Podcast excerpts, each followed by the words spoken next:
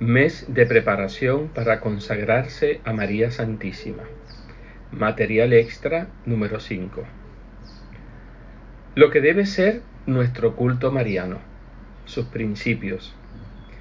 El culto mariano es obligatorio y necesario como respuesta de nuestra parte a la importantísima misión que Dios ha confiado a su Santísima Madre este culto pertenece a la sustancia misma de la religión cristiana y es importantísimo para la glorificación de Dios y nuestra propia santificación. Que la devoción mariana sea llevada a su más elevada perfección, a fin de que se adapte plenamente al plan divino.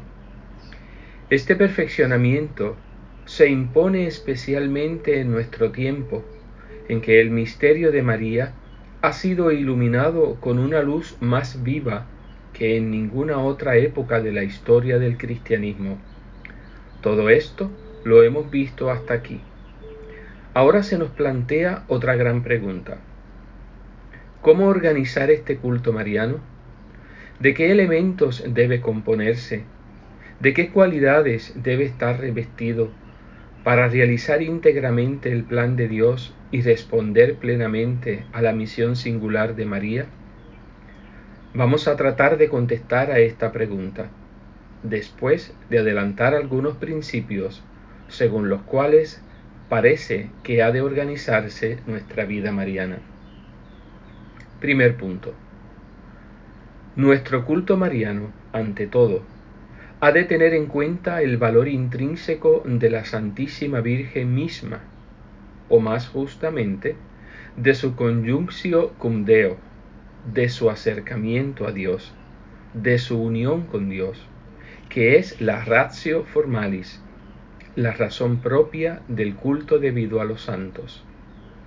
Ahora bien, en María, esta unión a Dios es totalmente singular y excepcional ella está unida de la manera más estrecha con Dios por medio de la gracia santificante, cuya plenitud recibió una plenitud que le es propia, pero sobre todo por medio de la maternidad divina, que después de la unión hipostática es el lazo más estrecho con Dios que se puede concebir.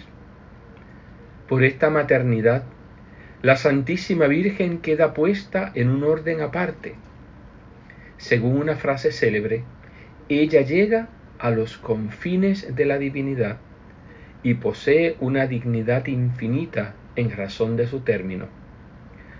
Por este doble título le corresponde, por lo tanto, fuera y por encima de todos los ángeles y santos, un culto particular, de un género especial, que tiene en el lenguaje de la Iglesia un nombre propio. Honramos a los santos con un culto de dulía. Debemos a María el culto de hiperdulía. Segundo punto. Nuestro culto mariano debe luego tener en cuenta la misión singular de la Santísima Virgen, cuyos diferentes aspectos hemos recordado. Es preciso que nuestro culto mariano apunte a hacer posible y fácil el cumplimiento de su plan, de su papel de corredentora del género humano, de mediadora de todas las gracias, de madre de todas las almas, de adversaria de Satanás y generala de los ejércitos divinos y de reina del reino de Dios. Es preciso, pues, que nuestro culto mariano abrace y reúna toda clase de actitudes, de matices, que respondan a los diferentes aspectos del papel múltiple pero único que el Señor le ha asignado. Nuestra devoción mariana, bajo pretexto de ser simple, no ha de ser unilateral, uniforme.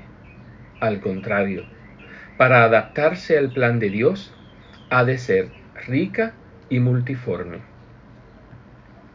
Tercer punto. Y cuando se reflexiona seriamente en este plan divino sobre María, uno se admira, por una parte, de la universalidad de la intervención de la Santísima Virgen en las intervenciones sobrenaturales divinas y por otra parte, de la pluralidad de las influencias que Dios le ha reservado en la realización de sus designios. Universalidad de la intervención de Nuestra Señora. Por voluntad de Dios, ella se encuentra siempre, en todas partes, junto a Cristo, en las profecías y figuras del Antiguo Testamento, en toda la vida de Jesús en la tierra, especialmente en las horas dominantes y características de esta vida, y también en todas las consecuencias de la vida y de la muerte de Cristo. Pentecostés, la santificación de las almas, la edificación del reino de Dios sobre la tierra, ya visto bajo su aspecto positivo, ya visto bajo el aspecto negativo de lucha contra Satán y contra todas las potestades perversas. Igualmente, en la consumación, por la gloria eterna, de la obra glorificadora de Dios y santificadora de los hombres. Todavía no se lo ha tenido suficientemente en cuenta. Toda operación divina sobrenatural es mariana. Siempre y en todas partes mariana realizada invariablemente por y con María, y esto hasta en sus más humildes detalles, como la aplicación de la menor gracia actual, de manera parecida a como el corazón hace sentir universalmente su acción, propulsando la sangre hasta las más finas ramificaciones de la circulación sanguínea.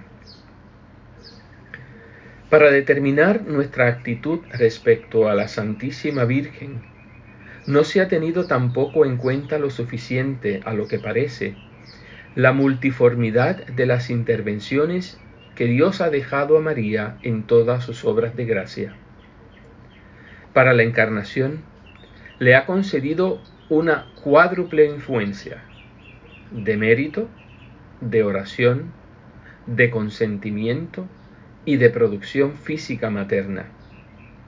En el misterio de la cruz, nos explican los teólogos, ella colabora de los cinco modos con que Cristo, según la doctrina de Santo Tomás, operó nuestra salvación, por modo de satisfacción, de mérito, de redención, de sacrificio y de causalidad eficiente. En el misterio de la comunicación de la gracia, prolongación encantadora de la encarnación, encontramos también, aunque con alguna ligera adaptación, la cuádruple casualidad señalada a propósito de la encarnación. Ella nos ha merecido toda gracia. Ella nos la destina y consiente a ella por un acto libre y consciente de su voluntad. Ella la obtiene por su omnipotente oración y ella la produce probablemente en el alma por su operación física ministerial. Cuarto punto. El culto mariano puede y debe ser exterior por más de un motivo. Es un postulado de la naturaleza humana y los derechos de María sobre nuestro cuerpo lo reclaman. Las prácticas exteriores de ordinario contribuyen no poco a despertar o reavivar las disposiciones interiores del alma, pero en orden principal, nuestro culto mariano debe ser interior, espiritual. El culto exterior solo tiene valor en la medida en que es llevado y sostenido por las disposiciones internas del alma. Espiritualización de la vida mariana significará de ordinario perfeccionamiento y progreso. Debemos honrar a María como adoramos a Dios, in spiritu et veritate, en espíritu y en verdad. Quinto punto. San Luis María Griñón de Montfort, en una obra que sin duda nunca fue superada, enumera una veintena de prácticas exteriores e interiores de la verdadera devoción a María y añade que no sería difícil alargar esta lista. Esta multiplicidad, esta variedad de prácticas correría a veces el riesgo de causar una cierta confusión, una especie de dispersión en las almas. No siempre se sabrá clasificar estas diferentes prácticas según su valor respectivo, discernir lo accesorio de lo principal. Y no es raro que personas de buena voluntad se sobrecarguen de prácticas hasta comprometer una tendencia seria y afectiva a y efectiva a la perfección que pide calma y serenidad.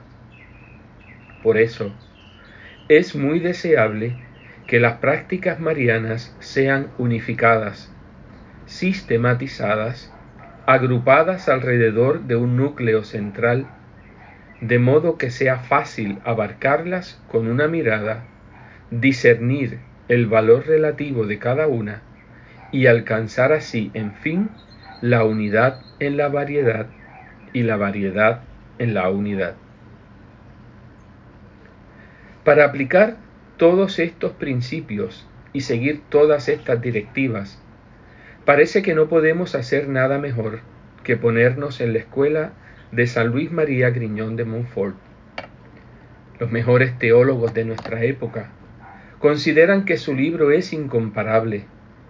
Lo que en él nos presenta no es, en sus grandes líneas, una devoción particular destinada a tal congregación o a tal grupo de almas especialmente orientadas. Si se la mira de cerca, se echará de ver que se trata de la buena devoción mariana tradicional, católica, pero llevada a su más elevada perfección con toda la lógica del espíritu y del corazón. Por lo demás, es indudable que todos los elementos de su doctrina mariana se encuentran explícitamente en la tradición, pero en ninguna parte que sepamos encontraremos agrupados, coordinados y sistematizados todos estos elementos teóricos y prácticos como en, esta, en este gran maestro de la vida mariana. De manera que la práctica de la vida mariana resulte considerablemente más clara y fácil. Parece también que esta doctrina responde a todas las exigencias que hemos formulado.